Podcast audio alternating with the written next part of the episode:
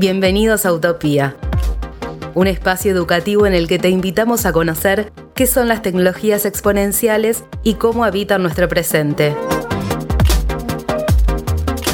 Utopía, un podcast colaborativo entre Fundación Born y Fundación Luminis.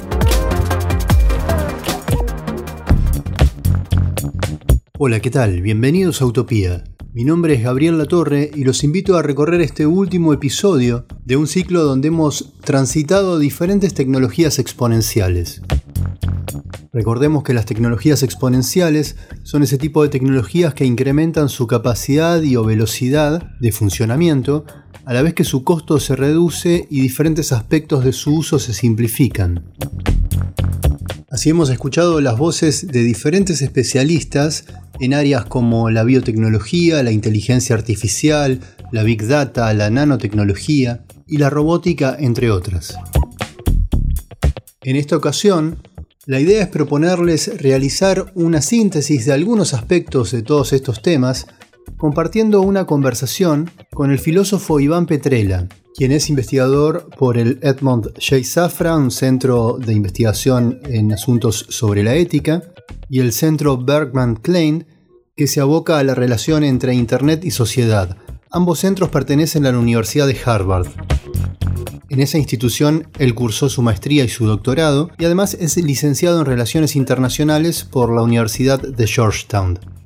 Es autor de diversos libros sobre la relación entre filosofía, religión y política y columnista de los principales medios argentinos. También es profesor invitado de la Universidad Torcuato Di Itela. La idea es atravesar diferentes temas vinculados a todo lo que hemos tratado en los capítulos del ciclo Utopía y establecer relaciones con nuestra realidad actual y nuestras perspectivas de futuro, tanto en forma individual como en sociedad. La educación, las tecnologías, la ética, la participación ciudadana, la organización de la democracia, son todas dimensiones que van a estar presentes en este diálogo que sin más preámbulos los invito a que lo puedan disfrutar y de alguna manera mentalmente ir anotando preguntas para proyectar hacia el futuro. Utopía. Durante este ciclo abordamos diferentes tecnologías exponenciales. La primera pregunta es, dentro de ese repertorio de temas, ¿cuáles te parecen que deberían ser los prioritarios para trabajar tanto en la divulgación como en la educación? Te diría que para la Argentina, y sé que es una respuesta muy abarcativa, pero todo. ¿Por qué digo eso? Doy el ejemplo como si uno fuera un gobierno. Un gobierno puede invertir un montón de plata y esfuerzo pavimentando rutas, conectando cloacas, renovando aeropuertos, conectando redes de gas, etcétera, etcétera. Y trabajaste un montón, invertiste un montón de plata, estás todo sudado del esfuerzo. Paras la pelota, mirás a tu alrededor y decís, che, hice un montón de cosas, pero sigo 20 años atrasado. ¿Por qué? Porque haciendo eso, que es algo importante que tenés que hacer, lo único que lograste es ponerte al día con la agenda del siglo XX. Hiciste lo que otros países hicieron décadas atrás. Y la Argentina necesita imperiosamente, en todos los ámbitos, empezar a trabajar la agenda del siglo XXI. Y para eso hay desde un principio combinar las dos agendas. O sea, si uno toma educación, por ejemplo, obviamente tenemos que mejorar los sistemas de aprendizaje, tenemos que mejorar cómo enseñamos matemática, tenemos que mejorar la comprensión de textos, tenemos que evaluar los alumnos, los docentes, renovar la estructura edilicia, mejorar el sueldo docente. Todo eso es agenda del siglo XX. Al mismo tiempo, para no quedar atrasados, tenemos que empezar a incorporar en la currícula cuestiones como programación, robótica, manejo de data, lo que algunos autores en el mundo están llamando los nuevos alfabetismos. Ya no es leer, escribir, sumar y restar, ¿no? obviamente simplificando un montón, sino manejo de información, manejo de redes, programación, la comprensión básica de la computación para que uno no sea solamente un consumidor de tecnología, pero también un productor. Uno de los temas que mencionaste que están inscritos dentro de ese tipo de alfabetización, que de hecho en varios países en la educación, de hecho en la Europa continental, se trabaja la alfabetización informacional. Y uno de sus contenidos principales es enseñar qué es un algoritmo. Un aspecto que se trabaja sobre ese tema es que justamente el algoritmo está creado por un ser humano que tiene su cosmovisión, su ideología, sus preconcepciones y sus prejuicios. Y los algoritmos actualmente hacen que funcionen toda una serie de tecnologías con las cuales interactuamos y que de alguna manera condicionan aspectos de nuestra vida. Claro, ahí está el famoso tema de los sesgos. Hace un par de años se vio, por ejemplo, que el sistema de reconocimiento facial de Google funcionaba muy bien cuando aparecía una foto de una persona de tez o de piel blanca, pero si aparecía una persona afroamericana o de piel negra, en vez de etiquetar como ser humano, etiquetaba gorila. Obviamente es un escándalo. Pero ¿por qué surge ese error? No es que la persona que armó el sistema o el algoritmo es un racista, no hay racismo explícito a propósito, sino que más bien el equipo que probablemente trabajó en ese sistema no incluía a nadie de tez negra. Por ende, cuando se probaba el sistema con fotos de personas blancas, a nadie se le ocurrió, che, todas las fotos son blancas, esto no va a funcionar en otro color de piel. ¿A qué voy con esto? Jeff Bezos alguna vez describió sus sistemas de inteligencia artificial como inteligencia artificial artificial. ¿Por qué?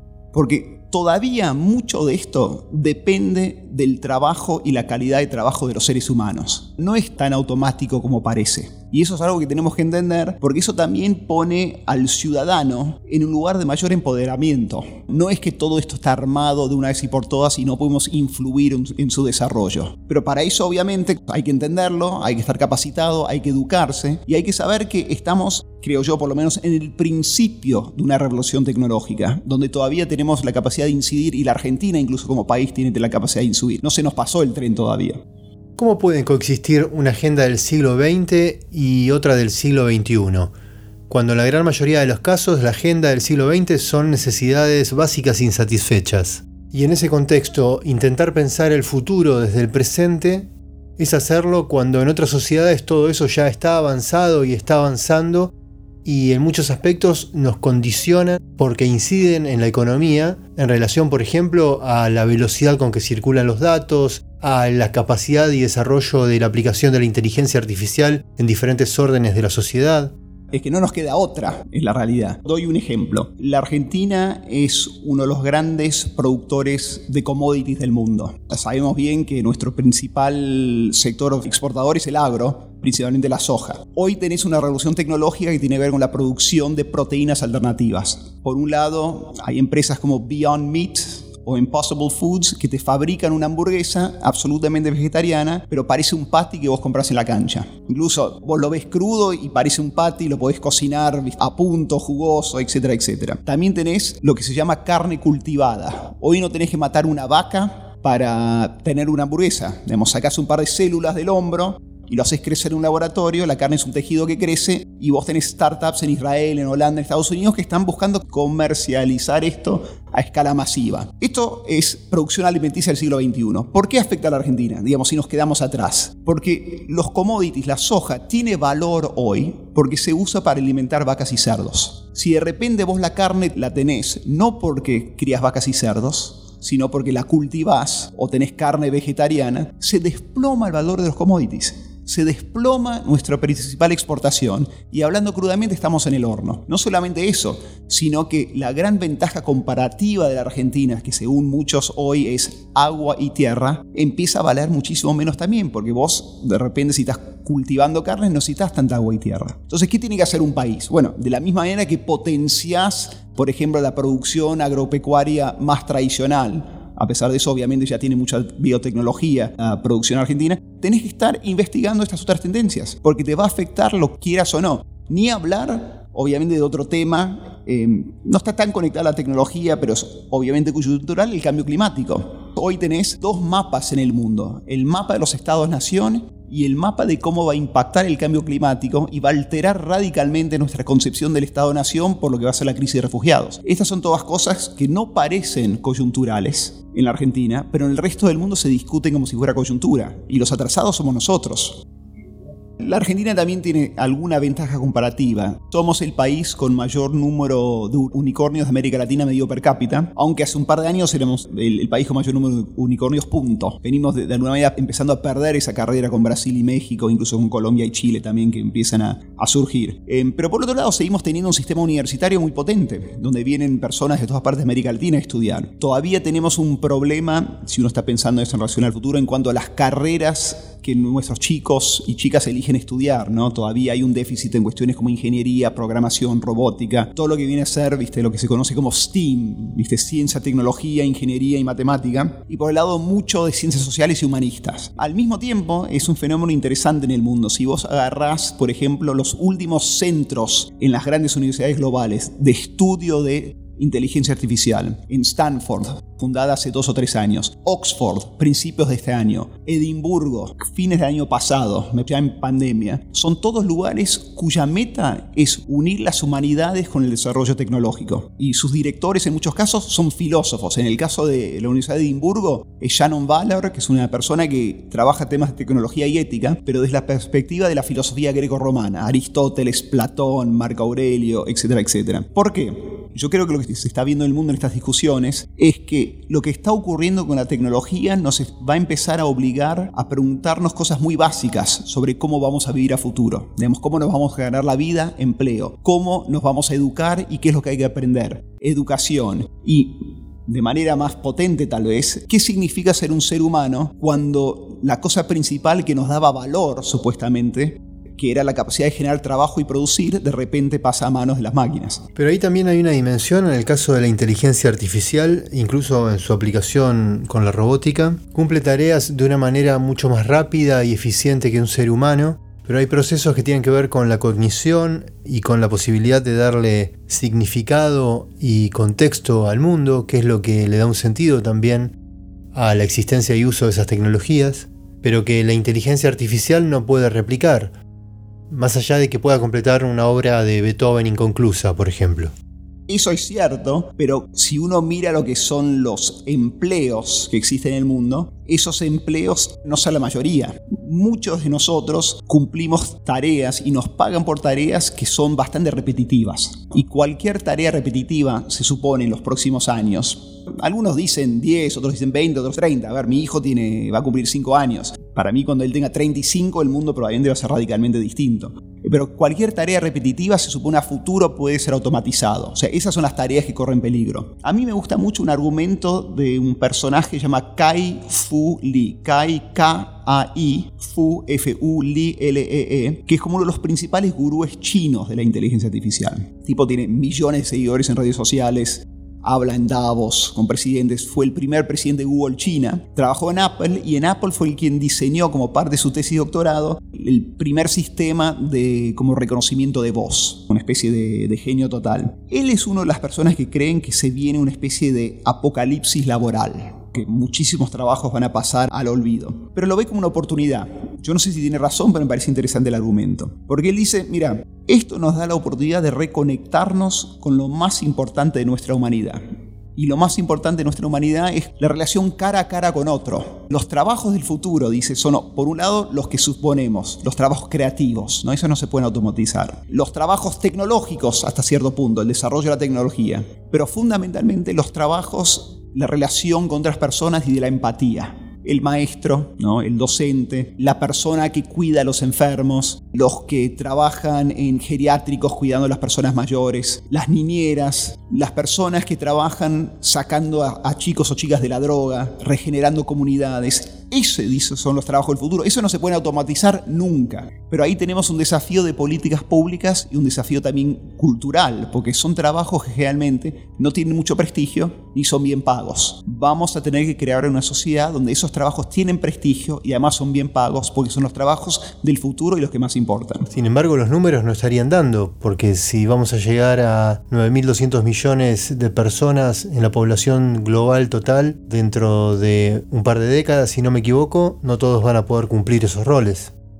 No, obviamente, bueno, se supone también que la tecnología crea trabajos, ¿no? Todo desarrollo tecnológico tiene como dos tendencias. La tendencia de reemplazo de empleo, por ejemplo, cuando el auto reemplazó al caballo, y la tendencia de complementariedad, ¿no? Donde algún desarrollo tecnológico complementa al ser humano, lo hace más productivo, al hacerlo más productivo crece la torta económica y se generan más empleos. El gran dilema hoy es, con la inteligencia artificial, por ejemplo, esa ecuación ¿cómo va a terminar? ¿Va a predominar la automatización y el reemplazo o la complementariedad? Hay quienes creen que va a predominar la complementariedad, esos son los optimistas, se van a crear más trabajos nuevos. Hay quienes creen que va a predominar la automatización, porque los que creen eso dicen, bueno, para, obviamente se van a crear más empleos. Toda revolución productiva, tecnología crea más empleos. La pregunta del futuro es, ¿esos nuevos empleos lo hacen personas o también lo hacen algoritmos? Ahí es donde está la, división hoy en los analistas que están pensando el tema. Una inteligencia artificial se nutre de los datos y su mayor grado de eficiencia está dado por la cantidad y calidad de esos datos. Esto lo podemos ver en ejemplos como países inmensos como China y la aplicación de la inteligencia artificial en instancias de control y seguimiento, en instancias de ordenamiento de la población, desde la recopilación de datos personales, por ejemplo. ¿Cuál es tu visión respecto a la cuestión de la ética en el manejo de los datos? Sí, a ver, es, una de las grandes discusiones del momento. A ver, yo no tengo una solución a este tema que se discute hoy en todas partes del mundo. Hay distintas partes de esto. Por un lado está el tema de la privacidad. ¿Quién tiene mis datos? ¿Para qué lo usan? ¿Por qué tienen que tener los datos? Privacidad y dueño. ¿Soy yo dueño de mis datos o es la empresa dueño de mis datos? Eso por un lado. Está el tema de transparencia, ¿no? ¿Para qué los usan? ¿Yo me entero para qué los usan? No, no me entero. Y después está el otro tema de la explicación, ¿no? ¿A qué voy con esto? Cada vez más se usan algoritmos, por ejemplo, en Estados Unidos, en Europa, para determinar quién recibe un crédito hipotecario o quién sale em, de la cárcel de manera anticipada pero los algoritmos que, toman estas decisiones no sabemos cómo es que las toman. no, se pueden explicar. este es un problema ¿no? en un proceso democrático, especialmente en un caso de juicio, porque uno no puede apelar la decisión de algoritmo.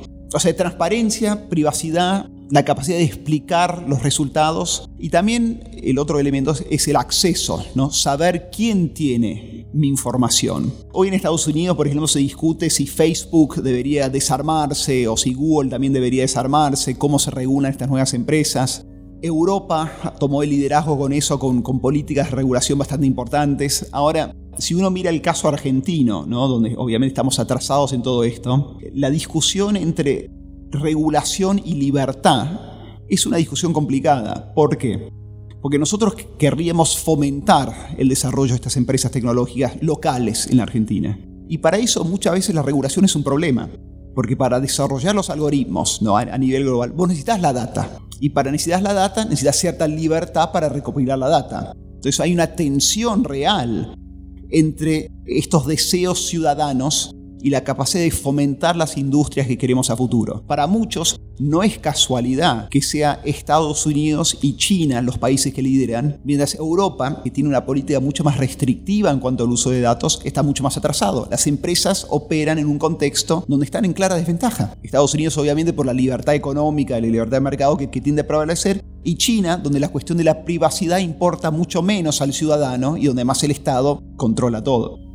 El primer país en el mundo en implementar cámaras de seguridad para el control de la población fue Yugoslavia, un país del bloque comunista en la época de la Guerra Fría, que tenía uno de los regímenes más abiertos dentro de lo que era ese bloque político ideológico. El uso de esa tecnología con ese objetivo en su momento generó un gran debate y una serie de críticas por parte de las democracias liberales. Pero con el pasar de las décadas e incluso la desaparición del bloque comunista, ese tipo de aplicación se incorporó en los estados como parte de las políticas de seguridad en las democracias liberales. ¿Cómo es esta cuestión respecto a la inteligencia artificial?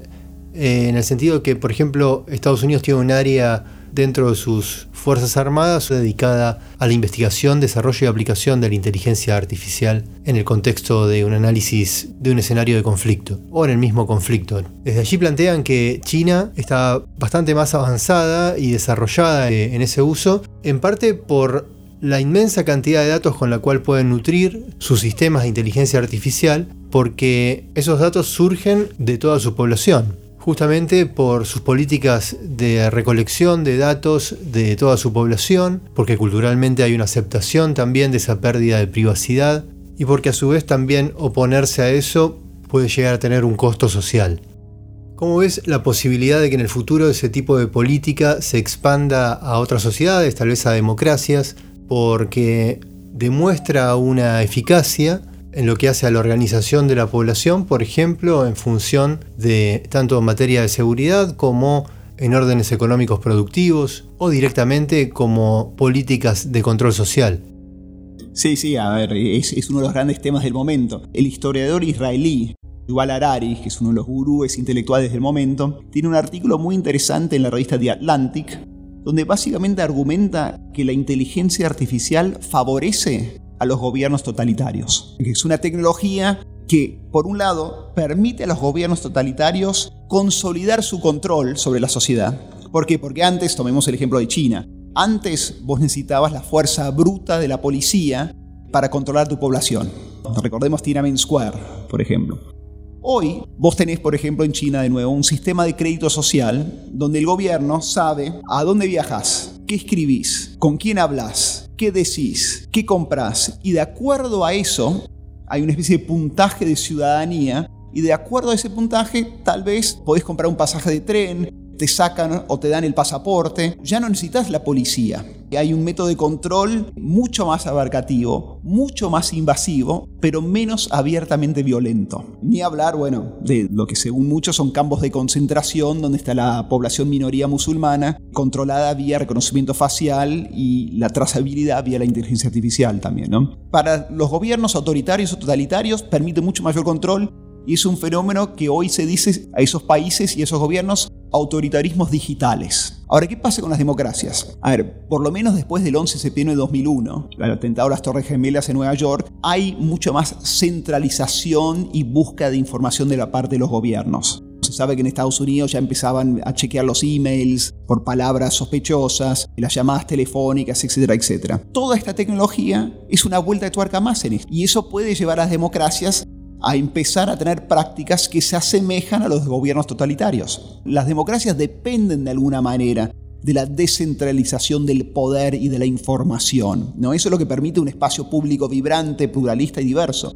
Si vos perdés eso es un peligro que las democracias pueden perder su esencia y su alma. Yo creo que es un problema real todo eso. Ni hablar, hay un elemento adicional, que es cómo estos aparatos y estas tecnologías, va, más bien como las implementaciones de estas tecnologías, hoy para países como Rusia, son herramientas de política exterior donde intervienen en las elecciones de otros países. Hace poco hubo documentos que medio se filtraron de Facebook que muestra que el año pasado las páginas de Facebook de mayor, la palabra en inglés es engagement, de mayor interacción, acción de Black Lives Matters, ¿no? el gran movimiento por la vida de los afroamericanos y la violencia policial en Estados Unidos. Páginas feministas y páginas por temas de aborto y ligados a la derecha en Estados Unidos eran todas páginas armadas y manejadas desde Albania y Macedonia. Ni siquiera eran páginas de, norteamericanos, eran páginas que se armaban en Facebook para generar debates conflictivos en Estados Unidos ante las elecciones. ¿Cómo se maneja todo eso? En las democracias contemporáneas, donde la velocidad de la información es, rapidísima, para mí es, es, una enorme incógnita. Y si puedo, te agrego un tema más. Para mí, los problemas que vemos en las democracias recién empiezan. Porque vos tenés hoy con la tecnología como un quiebre.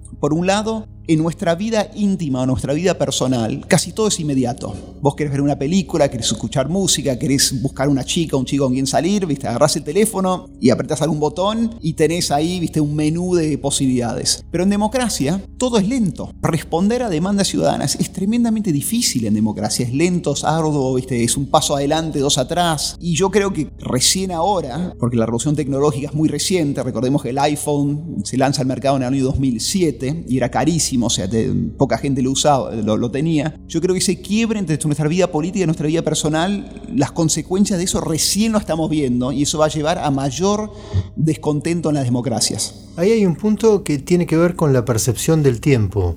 Planteaste un desfasaje claro entre dos figuras, dos roles que todos cumplimos o encarnamos, que es el de consumidor, si se quiere, por un lado, donde si deseamos desde un producto hasta un servicio, solo tenemos que apretar un botón en el celular y ver si está a nuestro alcance o no.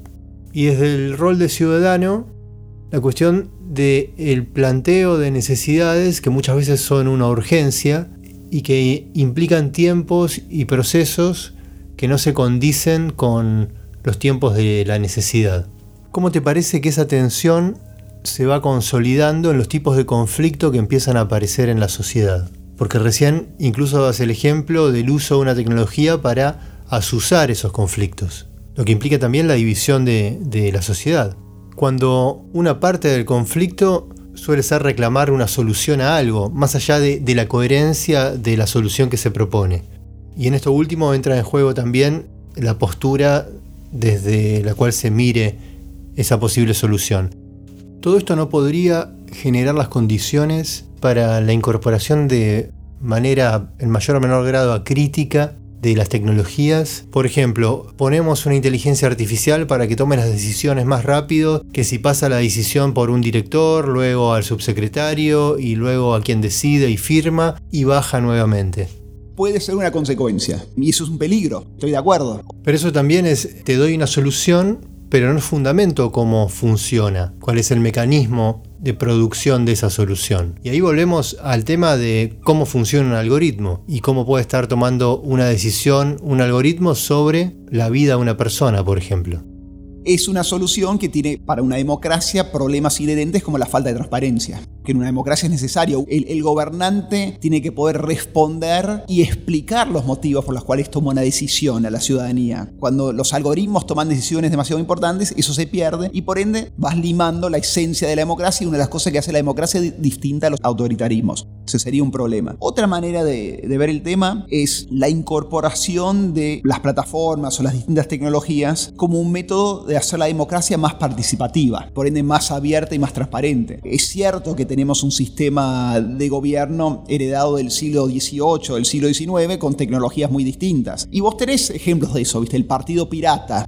por ejemplo, el partido La Red, no fueron intentos de hacer eso. Uno se podría imaginar tal vez la evolución de la democracia en donde se incorpora la tecnología para que la gente participe más, para que haya plebiscitos sobre temas importantes. Ya algunos casos hay, en Irlanda hubo un plebiscito por el aborto en, los últimos años. Ahí lo que falta también mucho es imaginación política y también convencer a la ciudadanía, creo, de la necesidad de innovar en cosas que nos pone muy incómodos, ¿no? Porque la verdad, imaginar una transformación más bien integral de nuestro sistema de gobierno puede ser también un salto al vacío. Volviendo al tema de educación, ¿cómo te parece que se podría agilizar el desarrollo de los conocimientos, las experiencias y el aprendizaje en torno al uso de estas tecnologías que involucran todos estos temas de los cuales venimos hablando?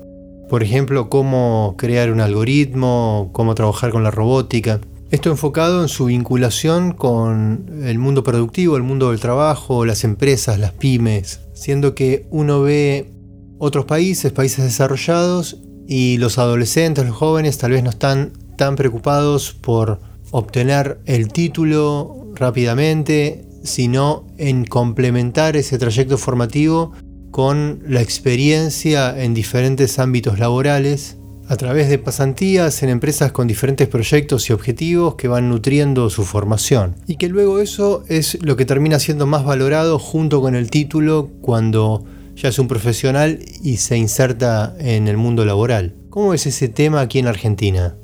En primer lugar, en la Argentina, la realidad es que hay, una parte no menor de la clase política que dice que las pasantías de los alumnos en las empresas es explotación laboral. En primer lugar, creo que hay que como erradicar ese prejuicio, ese preconcepto y entender que en muchísimas partes del mundo, como bien dijiste vos, es una experiencia valiosísima para un alumno que ve cómo funciona el trabajo, que se da cuenta si algo le gusta o no, que le sirve después para buscar otro trabajo.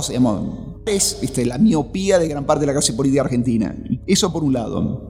Por el otro lado, especialmente en el sistema universitario público en Argentina, nos debemos una discusión en cuanto al formato de las carreras y lo largo de las carreras, que está muy atrasado. La licenciatura argentina, en el sistema público en general, está copiado al sistema europeo. ¿no? Un sistema europeo que Europa abandonó en los años 90 en el proceso de Bolonia, donde empezaron a emular el sistema norteamericano. Carreras más cortas, con actualizaciones, maestrías, etcétera, etcétera. Nosotros seguimos con un modelo más antiguo, donde muchas veces hoy lo que vos aprendiste cuando llegas al final de tu carrera es medio anacrónico o antiguo o viejo. Sobre todo con el tema de las tecnologías. Yo puedo dar respuestas más bien conceptuales, pero acá hay un tema de entender a dónde va el mundo y entender que no somos excepcionales y que tenemos que aprender de lo que pasa en otros lados. Finlandia tiene, según muchos, el mejor sistema educativo del mundo. Primaria y secundaria, siempre les va muy bien los exámenes PISA, etcétera, etcétera. Ellos arman ese sistema después de una crisis monumental económica y social que tiene el año 91 O sea, 10 años antes de nuestra crisis 2001, Finlandia tiene una crisis económica y social muy parecida a la nuestra. Le pegan el palo en cuanto a desempleo, caída de la productividad, etcétera, etcétera. Diez años después salen primeros en, los exámenes PISA, no sorprendiendo a todos. Yo sé que el examen PISA no, digamos, no es la medida para todo, pero ¿cómo hizo Finlandia? ¿Qué hizo Finlandia? Básicamente, salió a estudiar los sistemas educativos más exitosos de otros países. Tomaron, copiaron y adaptaron para su propia realidad. Y ahí cambiaron un montón de cosas. Nosotros nos falta algo así, como ver qué se está haciendo en otras partes del mundo, ver qué funciona y incorporar para nosotros. Una de esas cosas yo creo que sería precisamente un sistema de pasantías con empresas para que los alumnos puedan incorporar lo que van aprendiendo en el aula en un escenario real. Mencionaste antes la revalorización de las humanidades en su vínculo con las tecnologías. Tomando en cuenta la tradición humanística que, que hay en la Argentina, en las universidades, ¿cómo podés esbozar una vinculación entre todo ese capital cultural y de conocimiento y una educación tecnológica, justamente para que ésta no sea meramente instrumental o incluso contar con las herramientas conceptuales para enriquecer proyectos productivos pensados desde el conocimiento que sintetice ambas áreas. Siempre hay una discusión bastante básica en la educación, si hay que educar para aprender a ganarse la vida o si hay que educar para aprender a vivir. Yo vengo de la filosofía, a mí me gusta más lo de hay que educar para aprender a vivir, como a ser un buen ciudadano, en saber cómo uno tiene que llevar adelante su vida. Obviamente también tenés que ganarte la vida, ¿no? Pero a ver, hoy la discusión en el mundo es una que parte de la idea que la llegada eventual de máquinas inteligentes y el proceso de automatización em, lo que hace es termina con la idea de que hace falta hoy una educación puramente tecnológica. Porque eventualmente los algoritmos van a programar también. ¿No? O sea que hace falta algo más. Y a mí me gusta mucho lo que dice el presidente de la Universidad de Northeastern, que es una universidad en Boston, un tipo que se llama Joseph Aoun, que tiene un libro que, la verdad que lo recomiendo, que no sé si está traducido al español, pero el título en español sería A prueba de robots, educación superior en la era de la inteligencia artificial. Este es el que habla de nuevos alfabetismos dice, no, leer, escribir, viste, matemática, pero bueno, pero también manejo de data, en programación, robótica. Y después dice algo que me parece muy interesante, que la clave a futuro es algo que las máquinas no pueden hacer, que es transferencia lejana. ¿Qué quiero decir eso? Un algoritmo generalmente trabaja un tema. Una base de datos es una base de datos de una cosa. Digamos, generalmente no se mezclan, ¿no? El ser humano es el que puede unir muchas cosas que están separadas en los algoritmos o en los datos. Por ejemplo, cuando vos para diseñar una campaña de marketing o de publicidad incorporás cosas que aprendiste en el curso que tomaste sobre literatura española del siglo de oro. Eso es lo que necesitamos a futuro. Necesitamos las herramientas básicas del siglo XXI, pero vistas a través de lo que es el enorme abanico de saber humanístico que ha creado la humanidad. Y es a partir de ahí que va a surgir la capacidad de sobrevivir en un mundo donde los trabajos van a ir cambiando. Fundamentalmente un, eh, digamos, un pensamiento humanístico, digamos, eh, filosofía, literatura, religiones comparadas, digamos, poder, poder unir cosas a distintas fuentes, es en el fondo la raíz de la creatividad. Le preguntaba en un episodio a un especialista en inteligencia artificial si era posible la transferencia de lo aprendido en una instancia de entrenamiento por esa máquina digital, es decir, una inteligencia artificial, de un dominio a otro. Es decir, por ejemplo, si esta máquina digital, la inteligencia artificial, está entrenada a reconocer patrones visuales aplicados a los rostros, ese aprendizaje podía ser trasladado a detectar, por ejemplo, patrones sonoros. Esto implicaría no tener que ir tantas fases atrás en el entrenamiento de esa máquina para lograr la aplicación. Me decía que no conocía ejemplos actuales de ese tipo de transferencias, pero que potencialmente como desarrollo es posible. Ahora, esa posibilidad estaría enmarcada dentro de un juego de reglas. Con esto me refiero a que si yo sé jugar al ajedrez, puedo llevar ese conocimiento, parte de ese conocimiento, al aprendizaje de otro juego que tenga relaciones lógicas similares. Esto que estás planteando sería algo más subyacente y a la vez abarcativo que es inherente a su vez a la capacidad de la inteligencia del ser humano. Supuestamente. Hay que ver de nuevo cómo se siguen desarrollando estas tecnologías. Pero sí, hoy por lo que yo entiendo, tenés algo como la empresa DeepMind. DeepMind es la empresa que diseñó el algoritmo AlphaGo. No sé si, si escucharon hablar de esto. Go es un juego supuestamente mucho más complejo que el ajedrez, que se suponía que un algoritmo nunca iba a poder. Bueno, le ganó al, al que era la especie de Lionel Messi o Roger Federer del Go. Y distintas variantes de AlphaGo, tengo entendido, están ahora trabajando otros temas. Por ejemplo, cómo se doblan las proteínas, que podría ser una cosa re importante para la medicina. O sea que se va cambiando de rubros, pero sigue trabajando dentro de un rubro. No es que combina elementos de distintos ámbitos. Eso, según muchos, sería una de las claves de nuestra humanidad hoy. Pero al mismo tiempo, eso es hoy. Yo no sé, de nuevo, mi hijo de 5 años, cuando tenga mi edad, en qué estado va a estar esta tecnología y cómo iremos tal vez corriendo la frontera de lo que hacen las máquinas y lo que hacemos nosotros y cómo vamos repensando lo que es central o esencial a nuestra humanidad en relación a lo que estamos logrando que las máquinas hagan. Esto se relaciona a un ejemplo de aplicación de la inteligencia artificial vinculada a la robótica en lo que es el desarrollo de prótesis para personas que han perdido un miembro. Hay un caso de un brazo robótico que cuenta con una inteligencia artificial que ya tiene cargados una serie de patrones de movimientos básicos, pero que a su vez ese brazo tiene una serie de sensores que detectan movimientos musculares que provienen de órdenes del cerebro en función de un movimiento para el miembro. Eso conlleva que se va desarrollando un proceso de adaptación entre la persona y el brazo robótico en el que esa inteligencia artificial ya va incorporando esas órdenes de movimientos y ejecutándolas. Con lo cual llega una instancia en la que determinado tipo de movimientos se ejecutan de manera automática, como si ya estuviesen naturalizados. Por ejemplo, girar el picaporte de una puerta. Es decir, que de alguna manera hay como un aprendizaje mutuo, tanto de la inteligencia artificial en función de detectar las órdenes cerebrales de esos impulsos eléctricos que mueven músculos hasta donde llegan en ese miembro, y de la persona en la asimilación de ese, de ese miembro sin tener que pensar, sin tener que hacer un foco consciente de atención sobre cada movimiento que realiza. Allí sin caer en la ciencia ficción tenemos un tipo de integración entre hombre y máquina, tanto física como digital. Para mí esto es lo que más se parece a la ciencia ficción y que de nuevo, al parecer lentamente se está convirtiendo en realidad. Una de las personas que está en la vanguardia de esto es un español que se llama Rafael Juste, que es profesor en la Universidad de Columbia y es el líder de lo que se llama el Brain Initiative, la iniciativa del cerebro que empezó con Obama, Trump lo siguió financiando, es una iniciativa internacional para descifrar el cerebro humano parecido a lo que fue la iniciativa internacional para descifrar el genoma. Y él, digamos, yo tuve la oportunidad de conocerlo, conversar con él, estuvo en Argentina hace un par de años, te cuenta cosas que, de nuevo, son de ciencia ficción. El, su laboratorio en Colombia, manipulando el cerebro de un ratón, logra que el ratón vea cosas que no están. El Mundial del 2018 en Brasil, el puntapié inicial lo dio un parapléjico con como una especie de un,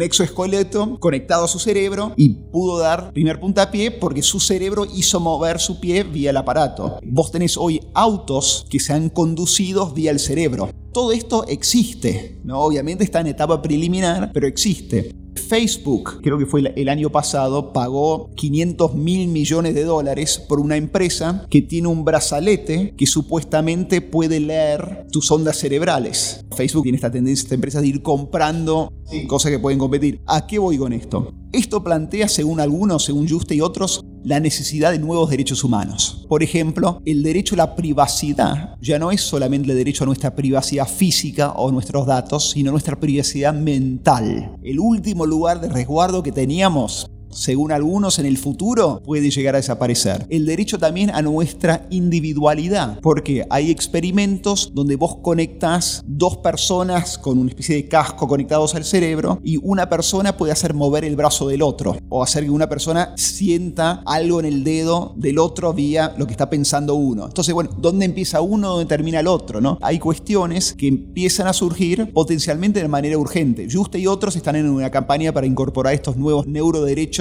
a la Declaración Universal de Derechos Humanos de Naciones Unidas y Chile, con su nueva constitución, puede llegar a ser el primer país del mundo de incorporarlos en su constitución. O sea, hay países y personas que están pensando esto seriamente, como una cuestión que hay que realmente estudiar a futuro. Y ahí la inteligencia artificial también es central, ¿no? Porque ¿qué hace la inteligencia artificial? Big Data, obviamente, es buscar patrones. Esto para el estudio del cerebro es importante. Cuanto más información vos tenés de qué se prende, en qué lugares, ante tal reacción, tal experiencia, la inteligencia artificial te permite avanzar mucho más rápido. Una de las cosas interesantes creo que hay que tener en cuenta y recordar siempre que la inteligencia artificial es como la electricidad. ¿Qué quiero decir con esto? Que es una tecnología transversal y multipropósito. No es una cosa, es algo que alimenta muchas innovaciones distintas. Ahí vimos en el tema del cerebro. Otro ejemplo reinteresante, va a traer preguntas bastante básicas dentro de muy poco, es el tema de la edición génica. La edición del genoma individual del ser humano. Doy un ejemplo. Eh, famoso esquiador de los años 70, no me acuerdo si era finlandés o sueco, Midlanta creo que se llamaba. El tipo esquiador larga distancia, campeón olímpico, etcétera, campeón mundial, digamos, una especie de genio de. Y se sospechaba que el tipo se dopaba, porque el porcentaje como de glóbulos rojos en la sangre, que es lo que lleva el oxígeno, era siempre mucho más alto que lo normal, pero nunca lo podían agarrar. Muchos años después, ya retirado, le hacen como un análisis genético y encuentran que él tenía un gen distinto que hoy se conoce hace que vos tengas mucha más capacidad de oxígeno en la sangre. Y eso le daba una ventaja natural sobre sus otros competidores. ¿no? Y resulta que sus sobrinos lo tenían también y también eran campeones internacionales de esquí. Años, creo que es 2000, Lance Armstrong, no sé si escuchamos hablar de él, un famoso ciclista norteamericano, ganó siete Tours de France, viste que